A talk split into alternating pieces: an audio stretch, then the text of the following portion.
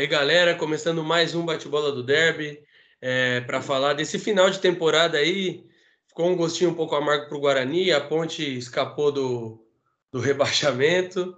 É, o Guarani perdeu o jogo decisivo contra o Goiás, a Ponte fez o papel que tinha que fazer. E é isso, senhores. É, como vocês avaliam essas últimas rodadas da Série B aí? E um total geral, qual que é o, o resumo da, da Série B para vocês? Qual foi o gosto que ficou para cada, cada time? Vou, começar aqui de top.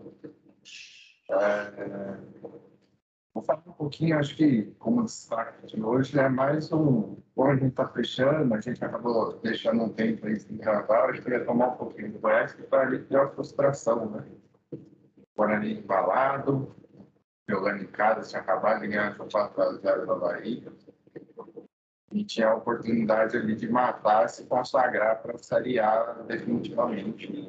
O Goiás não, não subiria naquela rodada, mas teria uma boa vantagem ali. Ficaria bem próximo disso e iria para a última rodada contra o Nova Não conseguiram perder em casa, diante de 16 pessoas.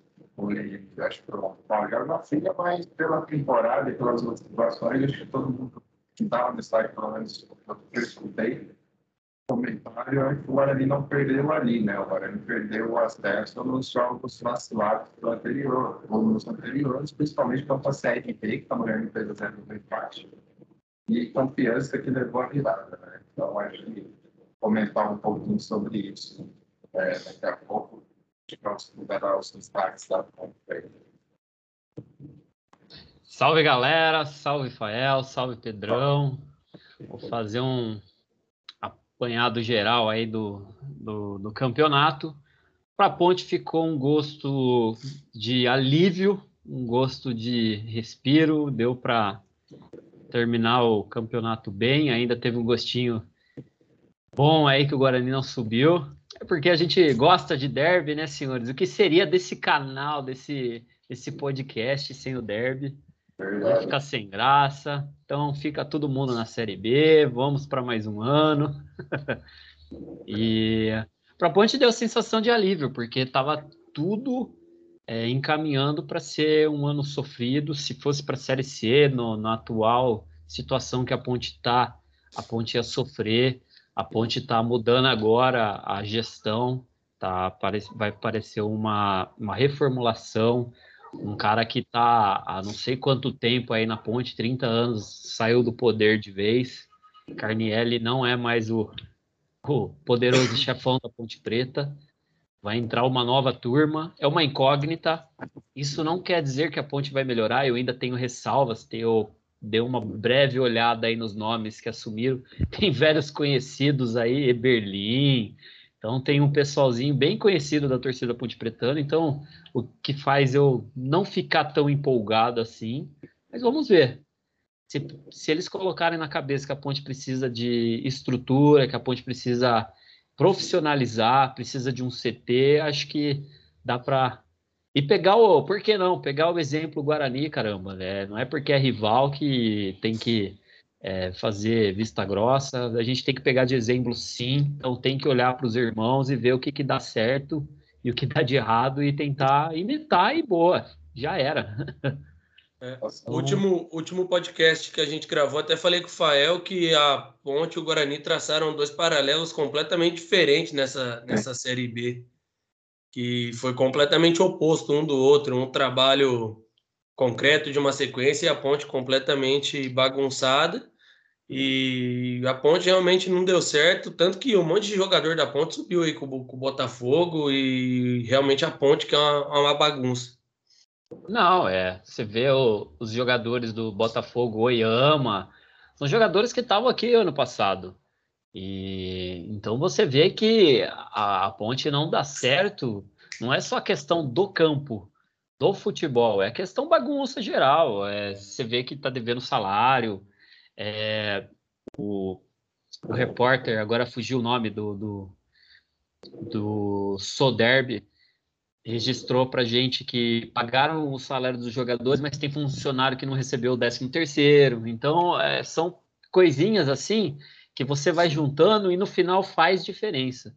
Então a ponte tem que é, pegar, fechar, ver o que não tá de tudo que tem de errado na última gestão, esquecer e tentar profissionalizar e com o tempo a torcida também tem que entender que é um processo de estruturação, não é porque mudou a gestão que a gente vai brigar pela, pelo acesso ano que vem, porque não vai, já vou adiantar aqui, senhores, a Ponte vai brigar ali pelo meio da tabela, quiçá pelo rebaixamento de novo, mas é, vamos devagarzinho e, e vamos indo. Eu também quero falar dos jogos.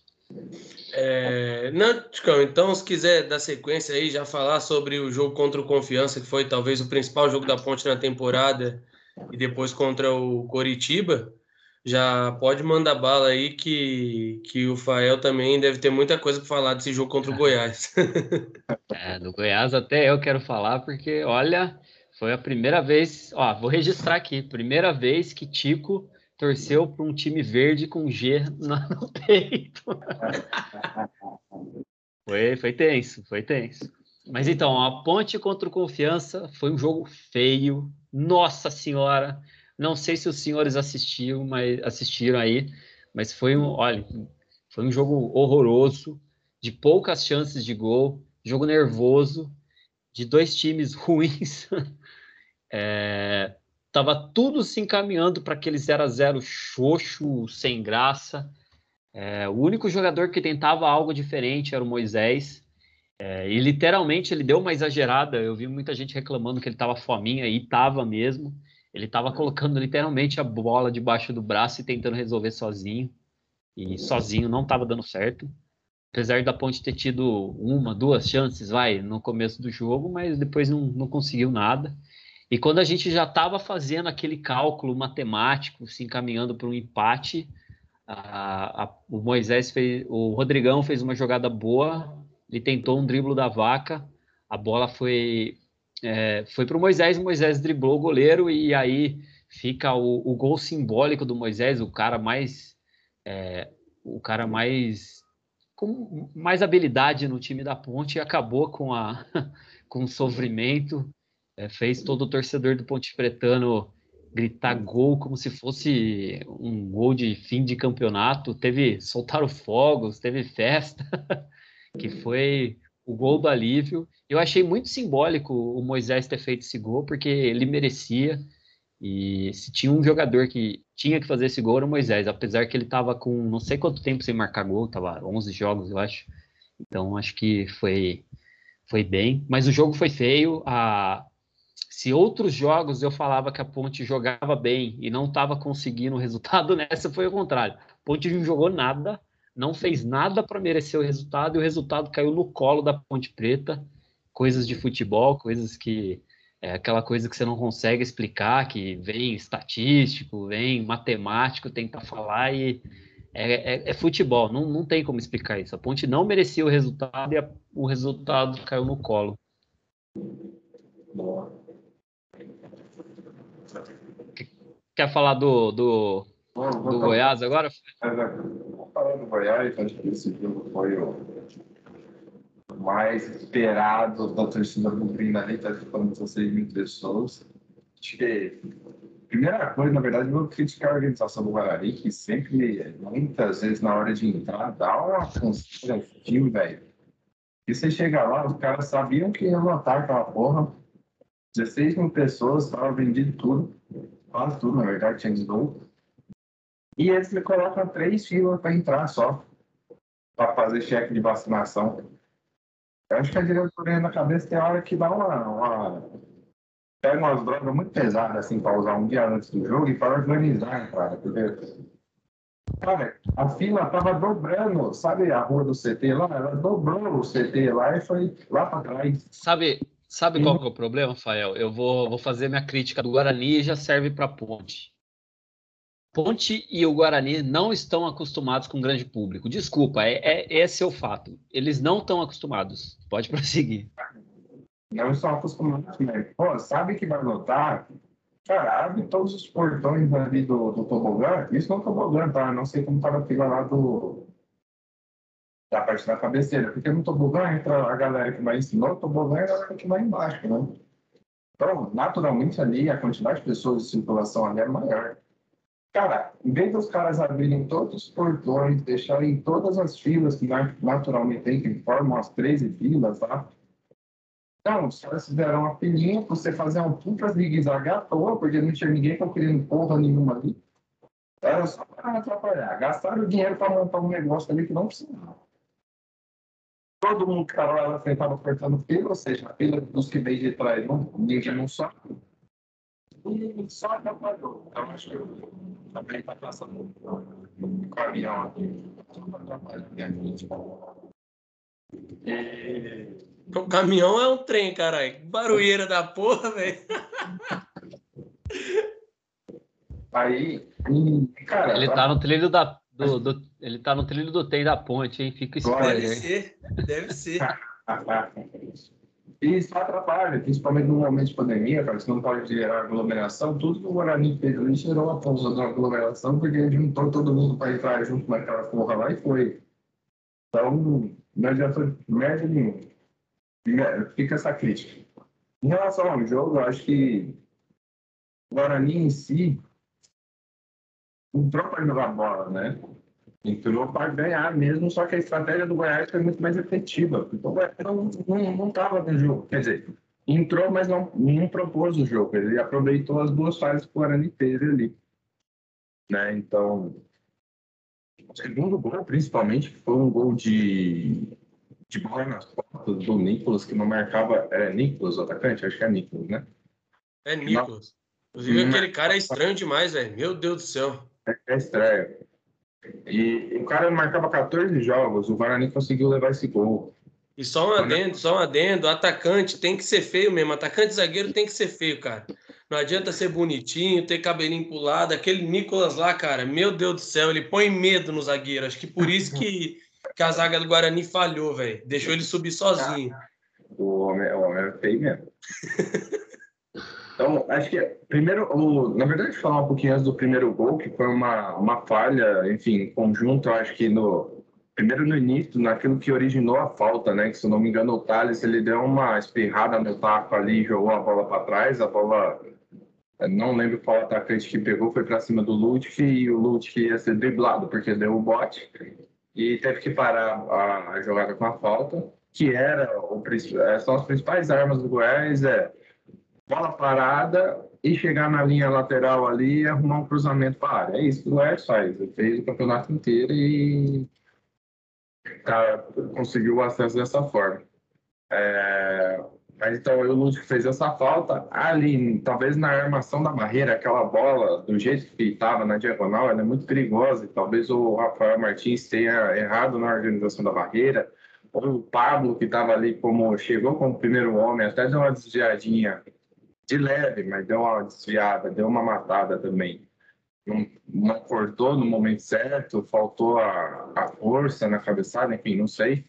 É, mas ali eu acho que foi, o, foi meio que um conjunto que, que originou esse gol aí. Primeiro a primeira falha, depois a organização da barreira que não foi muito boa, porque tinha que ter alguém ali para fechar aquele ângulo de chute, porque o cara ia mandar daquela forma, chutando forte no meio da área, porque se pega alguém em quem pegasse ali a bola em direção ao gol, ou se passa, o goleiro fica naquela indecisão, né? Vou, não vou, vou e desviar alguém, eu levo o gol, vou, e enfim, sou surpreendido de alguma forma. E foi o que aconteceu. O Rafael Martins até tocou na bola, mas deu uma, uma espirrada na mão ali também e deixou ela entrar. Então foi um de preta, porque foi logo no início do primeiro tempo. É, o Guarani foi para cima, o Guarani teve todas as. Não era, é, não, não era o dia do Guarani realmente botar a bola. Tudo que gastou de sorte no Goiás não teve no Havaí, não teve sorte contra o Goiás.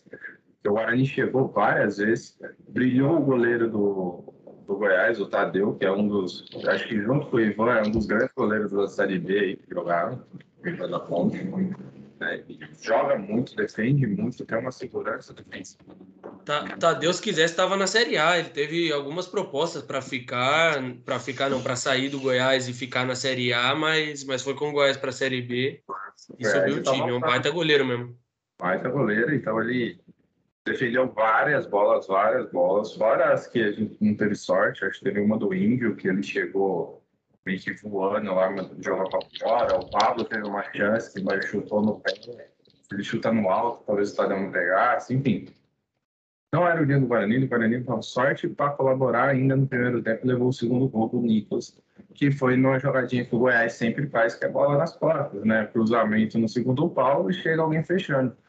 E o Nicolas estava lá para fazer em cima do Bidu.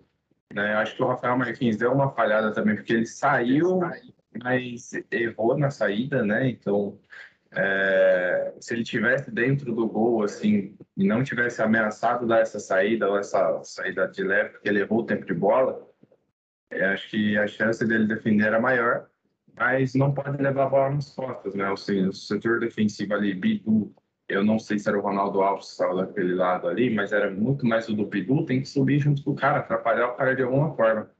E o Nicolas estava sozinho, subiu sozinho, cabeceou. Não teve muito o que fazer, e a partir disso o Goiás só se defendeu. Que era o jogo do Goiás, foi, abriu 2 a 0 no primeiro tempo ainda. Guarani ia, ia aí, os caras sabem que tem um goleiro excelente, o goleiro pegou tudo, o Guarani nessa perdeu, mas foi ainda reconhecido, né? Só teve os aplausos da torcida, é, a gente reconheceu a garra do time, que o time foi para frente, tentou, tentou, martelou, mas não conseguiu. E sabíamos que ia ficar difícil para a última rodada contra o Botafogo, porque como perdeu em casa e todo mundo tinha ganhado, é, se os adversários diretos ainda tivessem perdido, mas não, a rodada não tinha sido boa para o Guarani, então o Guarani tinha que ganhar de qualquer forma. É, então foi muito difícil, foi precisando que todos os times da frente perdessem para a última rodada, o que de fato não ia acontecer, alguém ia ganhar. É, o CSA pegava o Brasil de Pelotas, estava rebaixado, era tudo time que já não tinha mais o que. não tinha mais pretensão dentro do campeonato. E realmente estava difícil, mas foram reconhecidos. Acho que o, o ano do Guarani, para fechar aqui com o contexto ano, foi muito bom, é aquilo que o Pedro trouxe, teve o planejamento, teve o contraste em relação à ponte, né? Então o Guarani buscou essa, vem buscando essa linha de há dois anos, tá, não há dois anos, né? Até mais tempo, mas está se reestruturando num caminho longo. Então já faz é, desde a venda do Brinco de Ouro, por exemplo, vamos pegar essa como uma linha de corte do período de reestruturação do Guarani, que foi em 2014 então já são, são quase 10 anos aí, né? Temos sete anos desde a venda do Brinco de Ouro, a concretização, etc. E o Guarani vem nessa caminhada de reestruturação, de reorganização financeira, de reorganização administrativa, e há dois anos vem um trabalho melhor do que os anteriores, né? Então, o Ricardo Moisés, que assumiu depois que o Palmeirão saiu e renunciou, que tava, não fazia um trabalho tão ok, era mais um cartola. O Ricardo Moisés ele não aparece tanto, mas faz o trabalho de bastidor muito bem, faz o que ele precisa fazer, que é não aparecer e garantir que o, que o clube quite suas dívidas e tenha uma vida financeira saudável e estruturado por fora, né? E é isso que essa administração aparentemente vem fazendo e aparentemente está dando certo, tem um planejamento tanto que é, acho que eu comentei com o Pedro, acho que não sei se foi no último, então não sei se tipo, ah, o Guarani comemorou algum dos diretores, porque estava dois anos pagando salário em dia, é, tudo isso. Eu acho que o Lucas Pezão postou alguma coisa sobre o ranking da CBF do Guarani, a evolução vem tendo, acho que em 2000 e nos últimos seis anos, aí, então 2015, 2016 estava na na quinquagésima posição, agora já está na posição 35 ali, então já vai pegar a Copa do Brasil ano que vem. Então, está numa constante evolução e tem que manter isso para o ano que vem. Acho que daquilo que eu não imaginava que o Guarani ia brigar por acesso, é, que era um, um, campeonato mais de meio de tabela, mas acabou, acabou no ano aí surpreendendo e trazendo uma comissão que trabalhou muito bem, montou um elenco muito bom e, e conseguiu brigar aí até o final da última rodada pelo acesso, não se concretizou.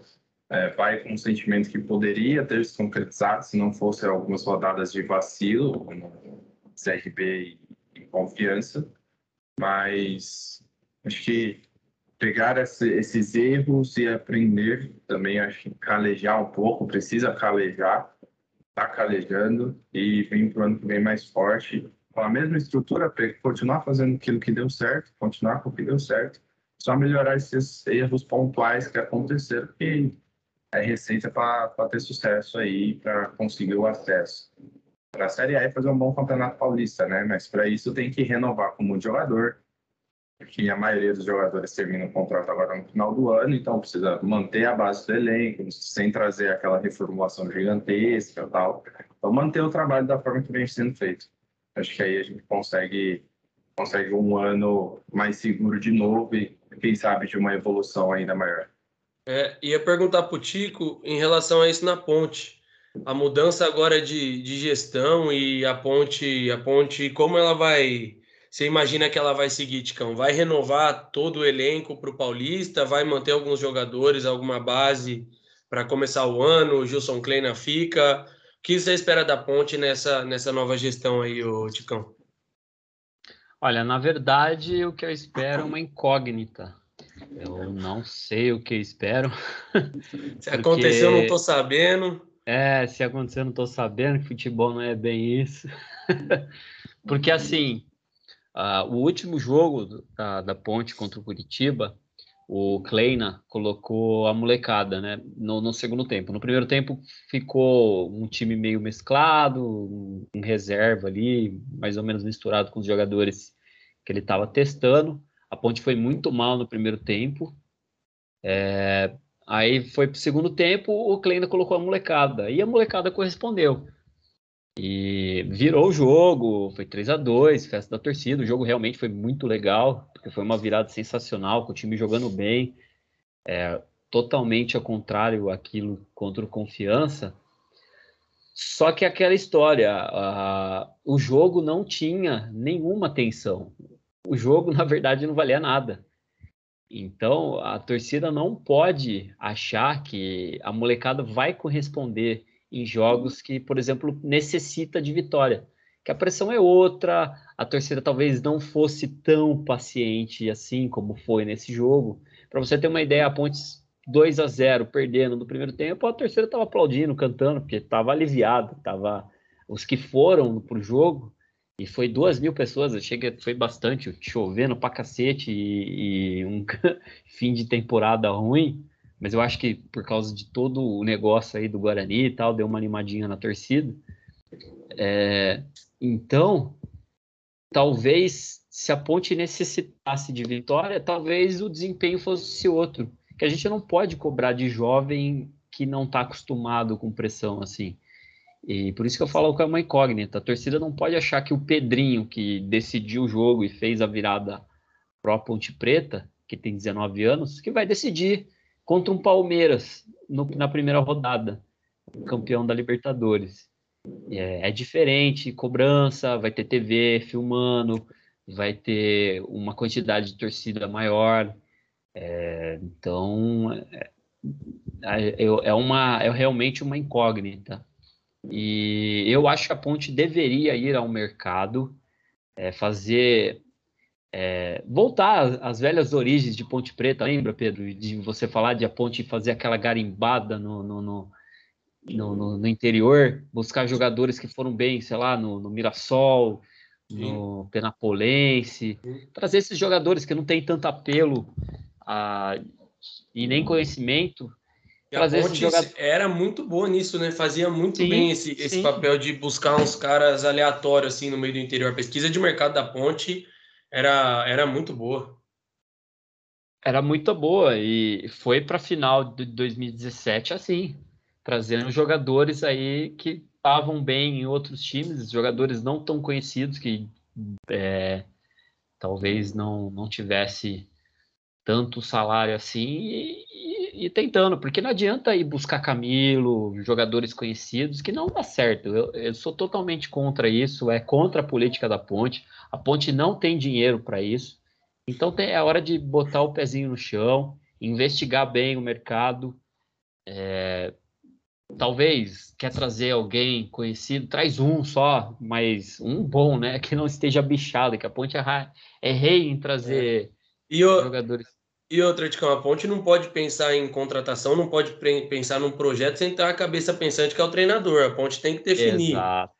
Se vai ter o Kleina ou se vai trazer alguém, porque não adianta né, trazer alguém, contratar um monte de jogador, depois trazer outro. Ou o Kleina indicar um monte de jogador, a ponte contratar, depois mandar ele embora.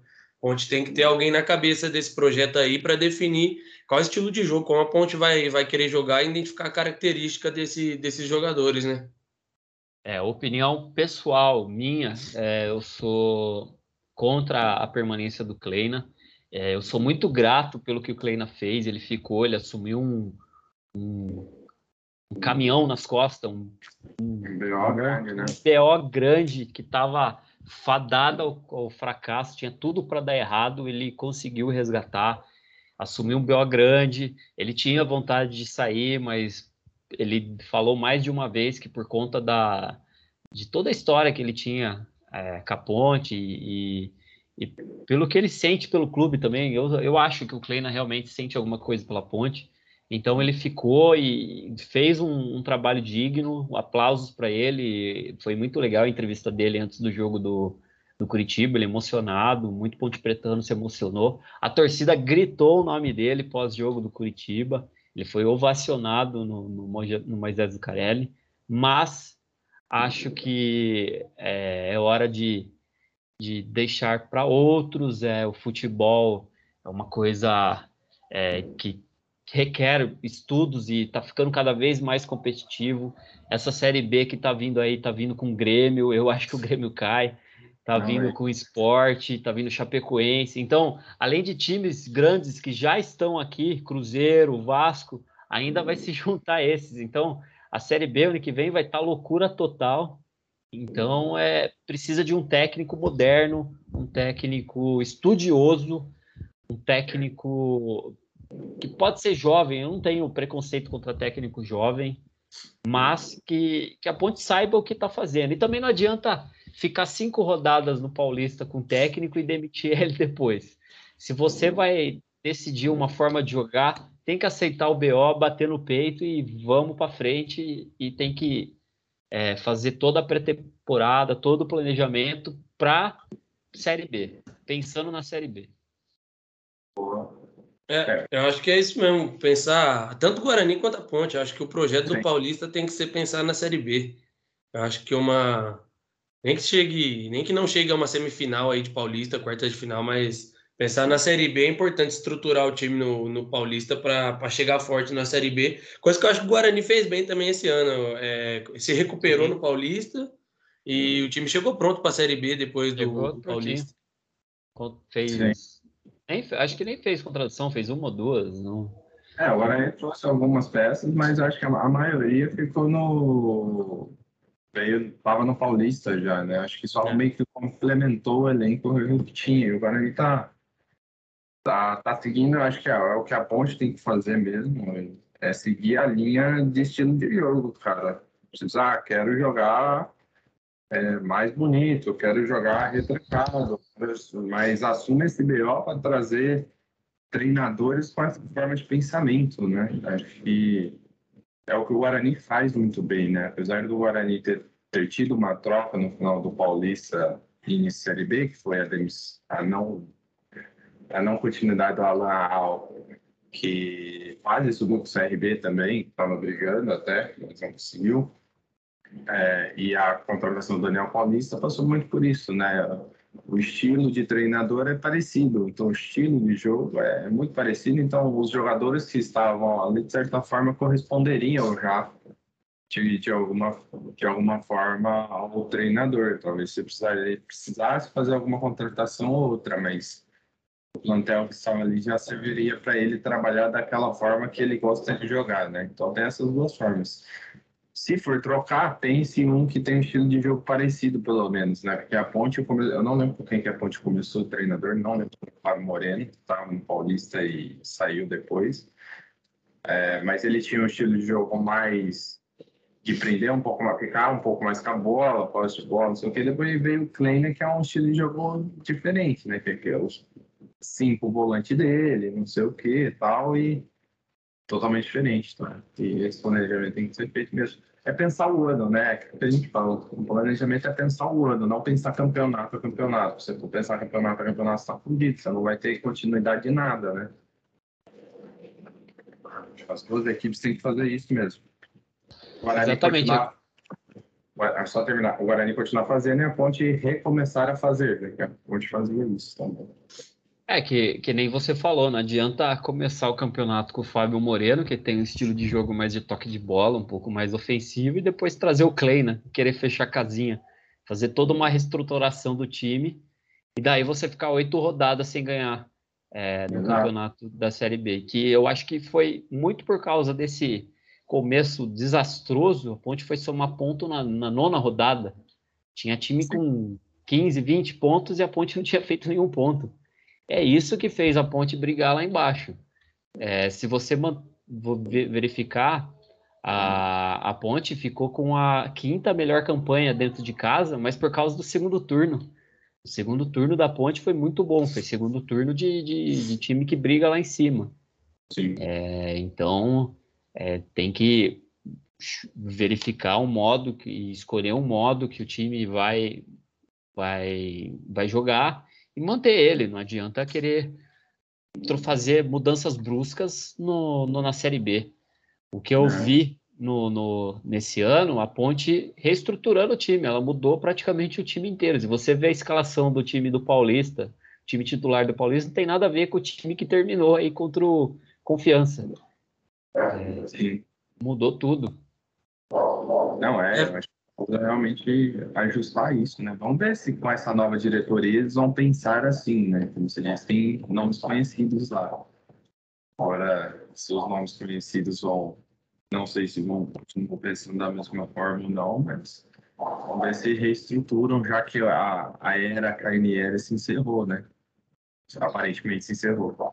Aparentemente, exatamente. Aparentemente. Pode voltar é igual o Voldemort. Pode voltar aí do nada e já era. É, só deixa eu Lorde dar... das Trevas, Ponte Preta. Lorde das Trevas, não morre. É, só deixa eu dar a minha opinião. Eu não sei qual a opinião do Fael, mas na minha opinião, o Guarani não subiu por causa de goleiro. É, você Também. pega, eu acho que Vou, vou dar um exemplo. Você vê o jogo do Guarani e Goiás, as defesas que o Tadeu fez e o Sim. gol que o Guarani tomou. É, eu, achei que, eu achei que os dois foi falha do. O primeiro até que não, vai pegou um pouco no, no Pablo, foi no Pablo, né, que deu uma resbalada. E no segundo, o segundo não tem como, ele saiu totalmente catando é. coquinho ali. É. Na pequena área, é, goleiro na pequena. É aquela velha máxima. Na pequena área, bola do goleiro e fim de papo. Não é tem, isso. tem essa.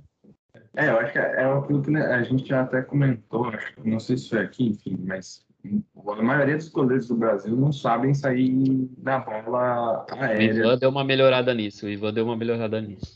Então, mas o Guarani ele sofre muito com, com esses com os dois goleiros nesse ponto. Lembra que eu falava muito da dos escanteios? Escanteio, os dois goleiros eram treinados, eles ficavam quase como um zagueiro no meio da área e depois corriam para dentro do gol. Tipo, não, não socava a bola lá no meio da área, em vez de fazer o caminho inverso, tá dentro do gol você vai conseguir chegar e sair socando Deus e mundo, só a cabeça de todo mundo. Foda-se, a bola dentro da área do goleiro, não tem, não tem nem discussão. É louco, você caiu no chão, a falta é sua. E é exatamente isso que ele acabou fazendo, errou na saída de bola no segundo gol, né? O primeiro também deu uma desviadinha, mas eu acho que era defensável, mas talvez ele levou um golpe ali de que ele tava, ele pulou antes, aí a bola, a hora que ele pulou a bola no meio do caminho da sardinha deu uma matada, mas também não poderia levar aquele gol. É. E, e a saída de bola foi sem, sem tempo total, né? Eu acho que ele saiu, imaginou que a bola ia cair em algum lugar, ela foi mais forte. E ele não, não, ter, não saiu com confiança. Eu acho que talvez também por conta do primeiro gol, a forma que ele levou, ele perdeu a confiança pelo resto, né? E aí é um problema, né? A gente vê diversos gols, por exemplo, o Everton agora no final da Libertadores falhou naquela bola dele, Sim. mas depois fechou o gol, né, velho? Eu ia, ia comentar até sobre isso, não só relacionado a Guarani Ponte, até que ele citou o Tadeu, o Tadeu do Goiás, mas é um clichê do futebol falar que um grande time começa por um bom goleiro. E, Não. irmão, acho que o goleiro é fundamental, cara. A segurança que ele dá, a gente vê o Palmeiras com o Everton, o próprio Goiás com o Tadeu, até o Ivan na ponte, cara. O Ivan, a diferença que ele fez quando ele voltou para a ponte na briga contra o rebaixamento foi, Foi absurdo. Eu acho que o goleiro passa uma segurança. Não que todo time que tem um bom goleiro necessariamente vai ganhar, vai ser campeão. Mas realmente um bom goleiro ele passa uma confiança para a defesa Sim. e para o time todo que, que, faz a diferença. Outro exemplo é o Volpe no São Paulo. Ah, ó, olha aqui, eu vou falar aqui. Cê, Provocação. Você cutucou a onça com vara curta, eu vou falar. O Volpe ele teve um problema que ele falhou nos dois jogos da temporada de São Paulo. Nos quatro, na verdade, contra o Palmeiras e contra o Fortaleza. Mas no Brasileirão, desde o ano passado e até do ano retrasado com o time do Cuca, que São Paulo teve a melhor defesa do campeonato, ele joga bem, cara. O problema é que ele falhou nos mata-mata, mas ele joga bem, cara. Ponto corrida, ele tá salvando São Paulo de umas derrotas, de uns empates aí.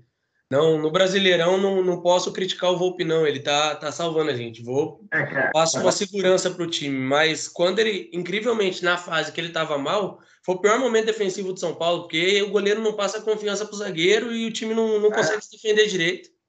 Não, é exatamente isso. Acho que o Guarani precisa. É uma posição que o Guarani precisa urgente tratar. Acho que o Guarani teve alguns bons goleiros aí. Acho que o, o último bom, bom goleiro é que jogou pouco, então não dá para saber se jogou uma Série A2, o nível é bem menor do que uma Série B, né? Então, é o Bruno Brígido, que era um goleiro bom, é um goleiro ok, fazia várias defesas. Acho que teve um derby da Série B mesmo, que ele jogou, acho que o, na Série B que a gente voltou, não lembro que o. Acho que foi ele que o. Ele fez uma puta. Não. 2000. Como foi o primeiro? 2018. 2018. 2018. Que o Felipe. Quem foi aquele cara que saiu sozinho? Você estava ganhando de 3 a 2 e o cara saiu sozinho, só ele e ah, o Bruno. Felipe Cardoso, né? Foi. E ele fez uma puta defesa. Tinha três negros e ele esperou, esperou o cara definir, definiu e ele pegou ainda a bola. Então acho que uma das grandes defesas que ele fez. É, era um goleiro bom, mas assim, não jogou muito para a gente saber também. Né? Se destacou na Série A2, acabou indo para Portugal e está lá em Portugal até hoje. Mas o Guarani precisa rever os goleiros, ver quem vai continuar, ver se vai ser Gabriel Mesquita, se vai ser o, o Rafael Martins vai continuar também, tentar recuperar psicologicamente esses caras e treinar, velho. Porque precisa realmente ter essa segurança defensiva. Tem o tal do Arthur, que veio do São Paulo. Não sei se o moleque é bom. É... Se já está com o contrato, acho por um tempo, acho que até o final do ano que vem, se pá, não lembro qual é o contrato dele. E tem os goleiros da base, né? Mas não sei. Também não sei porque não entram, não sei se é porque são muito novos, mas dificilmente o Guarani aproveita os goleiros da base. E isso pode ser um ponto de falha aí do Guarani, que às vezes a solução está em casa. Igual o Ivan. É que tem que ter personalidade, né?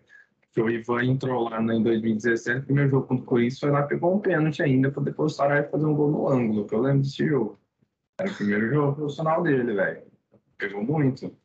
Então, o goleiro também tem essa, tem, ele tem que ser meio maluco e ter personalidade. É. é uma preocupação que vai bater na porta da ponte também, né? Porque o Ivan, cobiçado pra caramba no mercado, é difícil a ponte segurar por muito tempo. Se ele não sair nessa janela, é, eu vou ficar surpreso. Ah, se bem que ele não tá com problema financeiro, né? O Ticão mostrou pra nós. tá bem. Ah, é. Acho que nessa, nessa janela o Ivan ainda não sai, mas pós-paulista aí já complica um pouco. pós-paulista. É, europeu, né? Tipo, tipo, um Benfica que tava meio que atrás dele, se eu não me engano. Não lembro. Teve uma, uma conversa assim, um ano aí. É, então. Meio de ano abre a janela no mercado da Europa, né? E ele é goleiro que dá para pegar um time pequeno da Europa ali e começar para ter uma ascensão grande, talvez. É, eu, eu tô vendo aqui o Ivan, contrato mesmo, ele tem até 2023. Mas a gente sabe que se chover uma ofertinha aí, ah, ele. Boa. É, coisa foi boa, ele mas, por exemplo, a gente sabe que o Rodrigão não fica, o Richard não fica, Iago Henrique não fica, Camilo não fica, Lucas Cândido não fica, Ednei, graças a Deus, não fica. a, a Ponte tem que, é, tem que renovar com o Felipe Albuquerque, é, que ele é contrato de empréstimo, mas depende do Grêmio. Não sei se o Grêmio vai, vai querer dar um, um deixar um jogador para um rival, né? Porque agora eu, eu já falo o Grêmio como é. rebaixado. Que tá Se o Grêmio cair, difícil. o Grêmio vai fazer, vai enxugar o elenco também, vai mandar muita gente é, embora. Então, é, aí é capaz de. Porque ele tá jogando bem. O Fecim, o Fecim tem contrato com o Corinthians. A, a Ponte tem interesse, mas também é um, uma coisa que não depende dela. O atacante Josiel é do. Caramba, tá no, na Série A. Agora não lembro se é Juventude ou Cuiabá. Enfim, mas depende dele. Agora. O Marcos esses... Júnior volta também, né, para São Paulo. Mas tem mais, Mar... um ano, tem mais um ano. Acho que ele. O, o Marcos Júnior depende do São Paulo. É, também é a mesma São Paulo vai história... tomar a decisão errada, irmão. Não sei se para Ponte ou para São Paulo, mas vai tomar a decisão errada. Isso daí eu tenho certeza. Tomara que ele deixa mais uma, uma, uma temporada para Ponte, que ele está crescendo. Pode moleque. ser, pode ser, porque, só falando, a chance de falar de São Paulo, eu falo. São Paulo tem, São Paulo tem bastante jogador emprestado que está vindo agora. O Rafael, que estava no Brasil de, de, Pelotas, foi relacionado. Tem o Lucas Cal no, no América Mineiro, que vem jogando de volante também. Pode ser que o Marcos Júnior é, não tem espaço na volta dos emprestados e fique para ah, Ponte então. ou vai emprestado para outro time também. Daí depende de quem molhar mais a mão do senhor Júlio Casares. É. Como é que vocês estão de volante? Vocês têm, vocês têm o Lisieiro, pô. Lisieiro, Nestor, é, o William, que é uma incógnita, contrataram um cara de 35 anos, velho, o cara nunca joga, serviu só para discurso motivacional na final do Paulista. Ah. O Luan, que está machucado faz um tempo. E atua... aí tem o, o Thales, tem uma molecada da base. Todo mundo da base, praticamente, de volante de São Paulo. Tem só o Gabriel Neves, que, que é de fora, que é o Uruguai. É. Outro que a Ponte, é, na minha opinião, tinha que renovar, que ele chegou sobre muita desconfiado que ele, ele saiu chutado do Cruzeiro, que é o Rafael Santos, lateral esquerdo. Ele virou o, o principal jogador de assistência, o, o, cara que mais deu assistências na ponte no, na Série B, na lateral. É, eu não sei se o Cruzeiro vai deixar com a ponte, que ele está jogando muito. Espero que sim. É, então, mas é tudo jogadores que não depende dela. Então é, é complicado. Agora, os que ficam, os que têm contrato, Moisés tem contrato que a Ponte comprou, tem até 2024, o Niltinho, Thiago Lopes, o Pedrinho, o Ivan, é, André Luiz, o volante, né?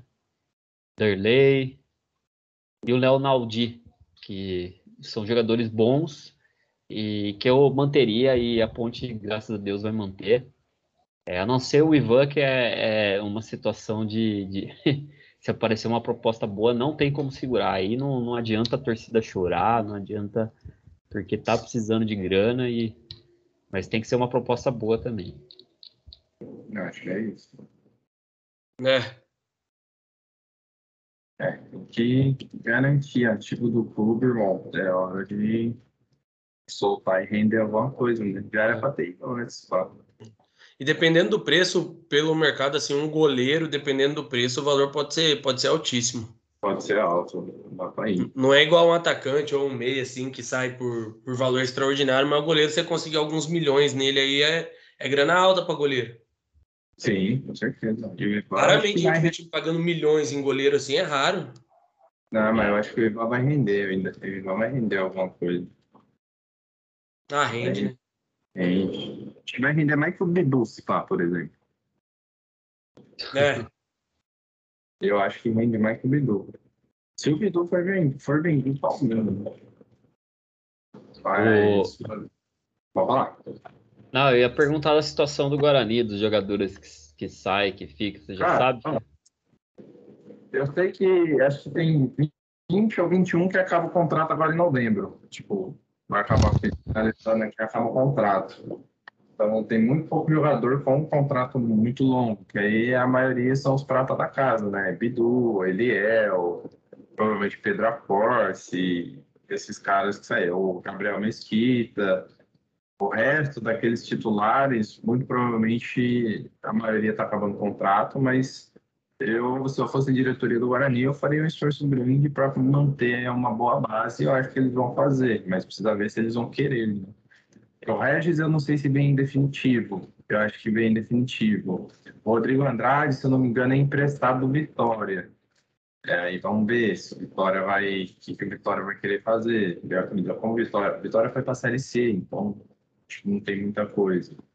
É, o Andrigo, não sei se ele vem emprestado do CSA. Tem alguns empréstimos também do Guarani que não depende dele, mas a grande maioria está formando contrato agora. E, e aí o Guarani vai precisar se mexer. Espero que se mexa o mais rápido possível já esteja meio que adiantado essas conversas aí, porque você não pode deixar jogadores importantes desses irem embora, né? Principalmente na janela assim, de virada. Acho que o Paulistão é importante você manter um Andrigo, um Regis, o Bruno Silva. Acho que o Bruno Silva já deve ter contrato, mas o Bruno Silva acho que fica, se precisar renovar. É, o Ronaldo Alves cresceu bastante, mas enfim, pensaria ali, talvez dá, dê para manter ele. É, acho que só precisa de. Luca do Break eu não manteria, agradeço os gols que fez, fez sete gols ainda na Série B. Mas é, não sei se eu deixaria ele, porque é um jogador que não tem muita variação de jogada, né, velho? Você tem que. Ele é basicamente bola na área. Então... Mas você não deixaria nem para compor elenco? Porque, é, sinceramente, é, não... não tem na Série B ali, eu não vi muito atacante ali de, de, de, de fazer é, gol. Talvez para uma reserva dá para manter, mas o Guarani, o Guarani precisa contratar um atacante de qualquer forma, vai precisar. Porque querendo ou não, o Guarani não tem esse jogador tipo, para chegar e ser o titular. Né? Então tem que contratar. É, nem que seja um, por exemplo, o Nicolas, esse Nicolas do Goiás mesmo, é ruim. Talvez seja ruim de bola, tava 14 jogos sem marcar, não vi. É ruim, mas é feio, irmão. Isso que importa. É. Quanto o Guarani, ele se movimentou bem, ele era chato. Então, é o lance que eu falei da pesquisa de mercado, né? Esse Nicolas aí veio do Paysandu, né? Uma contratação. Não. Eu fui ver, depois que ele fez o gol lá, eu fui pesquisar sobre o tal do Nicolas lá. O cara veio do Paysandu, meio, sabe, se destacou no Paysandu e contrataram. Então, tentar Mezenga também, que estava no. Foi pro Goiás, estava jogando na Ferroviária. É. Aqui eu acho que daí o, o mercado em cima dele vai ser um pouco mais bruto, mas o menino do. Do Brusque, como que ele chama? O Edu é um bom centroavante, apesar de ser pesadão. O... Ah, para um time que cria bastante igual o Guarani, um cara que põe a bola é. para rede, fi, para ele é, é prato cheio. É... E o Guarani consegue criar, hein? É, então. então criar. o Guarani tem que manter, né? Vamos ver se vai conseguir manter o Red, porque eu acho que a procura no Red vai vir forte. É. Procura no Andrigo talvez não tanto, porque o Rodrigo não se destacou tanto, então eu tentaria manter pelo menos um dos dois.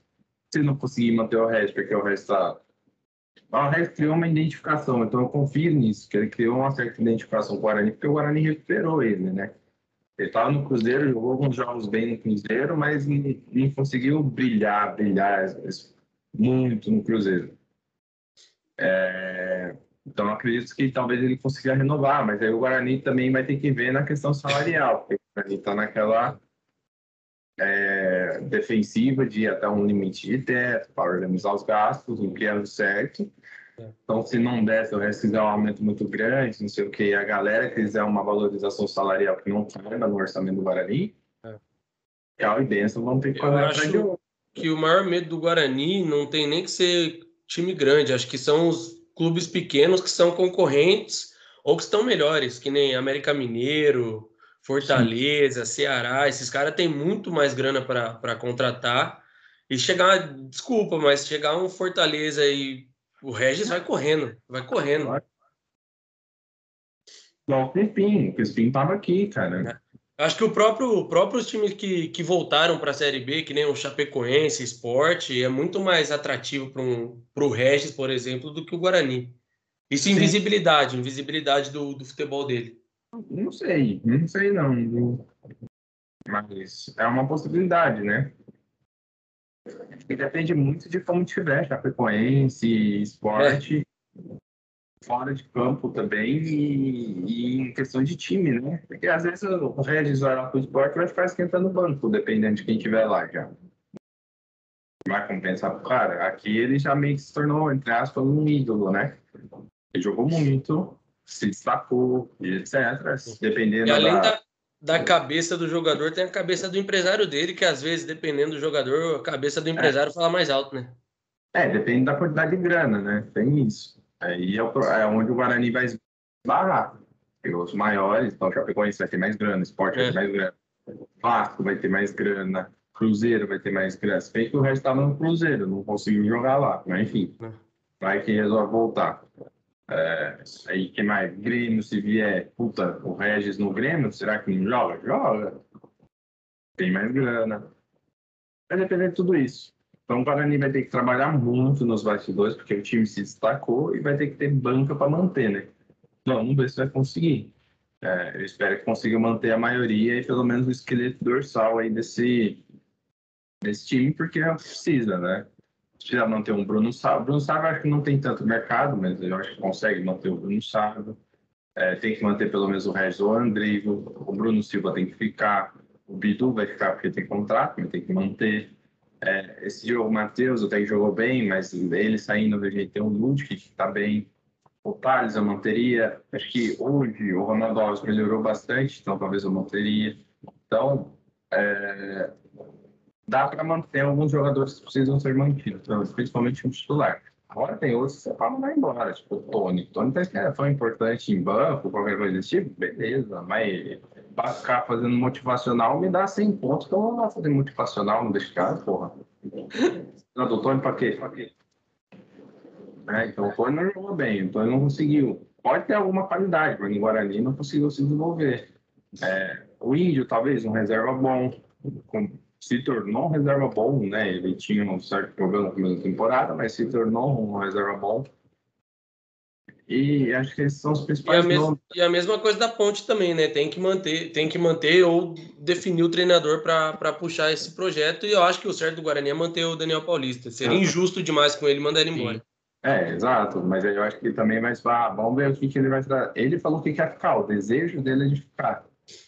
Agora falta o Guarani fazer a proposta boa para o cara ficar também. Você tem que Entrevista também que fala que o desejo é de ficar é para a diretoria, vai fazer um agrado para a diretoria ah, também, filho. Desejo de ficar, vem um time árabe aí e oferece para ele, ó, o desejo de ficar, vai embora na hora. É Não, doido, na né? verdade, na verdade, quando o cara fala, solta uma dessa, o que ele quer dizer para a diretoria? Ó, aumenta o cais-cais que eu fico. É, e é o medo, é o medo também de não ficar, né? É. Não, também. E... Mas eu acho que ele fez um trabalho bom com o Guarani, apesar das osciladas escorregadas, ele calejou, velho. Então, depois do, do CRB, que ele a cagada de substituição, ele percebeu que ele deu uma mudada, ele já não fez tanta mais cagada, tanto mais igual ele fez, lá de recuar o time pra caralho, não sei o. Apesar de. Então, tá crescendo ainda, o treinador jovem, é, mas eu manteria com o Paulistão para fazer um Paulistão tranquilo, tentaria manter time, a base desse time, se precisar contratar, porque vai sair algum jogador ou outro, contrata reforços pontuais ali para fazer um Paulistão bom, não correr riscos de que basicamente nem nada fazer um Paulistão para classificar tranquilamente. É, é porque o Guarani no Paulistão nos últimos dois anos deu uma vacilada. Um ficou de fora com o Thiago Carpini e nesse ainda classificou, mas foi chorado. Então, é, classificar de uma maneira tranquila e, e bem no Paulistão, depois programar e vir mais forte na Série B. Eu até comentei no, no podcast do Vitorelli. Aliás, fica o convite aí para a galera assistir o Zagueirano. Boa. Uma resenha bem da hora com o Vitorelli, falando do Série B, Ponte, Guarani. E eu falei para ele que seria um erro grande o Guarani mandar o Daniel Paulista embora, ou então não renovar com ele, porque Sim. naquela época ainda não tinha sido os jogos né, do, nem do Goiás e nem do, do Botafogo. Botafogo. Então o Guarani estava bem na expectativa ali se ia subir ou não. E eu falei que mesmo se desse zebra como deu e o Guarani não subisse, não ia ser culpa dele, que ele fez um belo trabalho e não renovar com ele seria um tiro no pé, seria começar um trabalho do zero.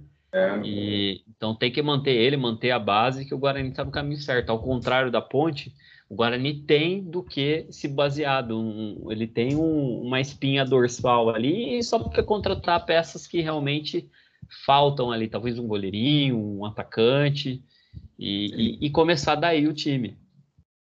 É, eu acho que já tem a base, né? Então, a base e o, e o comandante dela realmente já estão aí. Acho que ele precisa manter também. Eu acho que não, não, não tem que mandar, mandar ele embora, não mandar ele embora ou não renovar, enfim. Eu acho que o contrato deve estar vencendo. É, acho que tem que ficar mesmo, é isso que você falou. Tipo, acho que o Guarani tem da onde partir. Não vai sair do zero, né? Já vai sair com, sei lá, vamos dizer que saia com 25% na frente, porque já tem alguém que conhece o clube, já tem uma base estruturada, já tem um estilo de jogo definido. É, você só vai basicamente fechar isso e completar mais, mais um percentual para você chegar numa Série B já mais estruturado, de novo, um pouco mais estruturado que o ano anterior. Então, acho que o Guarani tem que seguir esse planejamento também tem mais coisa boa para aproveitar do que ruim, vamos dizer assim, para é. com toda certeza. É. E mais uma vez fazer contraste da ponte, né? Que tem muito mais coisa para arrumar do que para aproveitar. É, Principalmente ponte... por ser uma gestão nova, começando do zero. Sim, é, por isso que eu falei que é uma incógnita. É, a ponte tem que fazer uma boa vasculhada aí no mercado, pesquisar bem, dar uma estudada boa. Não adianta é, baixar a cabeça para empresário e contratar jogador, como no ano passado, só porque tá com. É, porque tem bom contato com o empresário, então ir na conversa do empresário tem que fazer um, um estudo profundo, avaliar o técnico que vai trazer, um, e, e a partir daí. E vamos ver o que, que vai dar nisso aí, mas é uma incógnita e eu sempre sou pessimista, mas dessa vez eu tenho motivo para ser pessimista. É.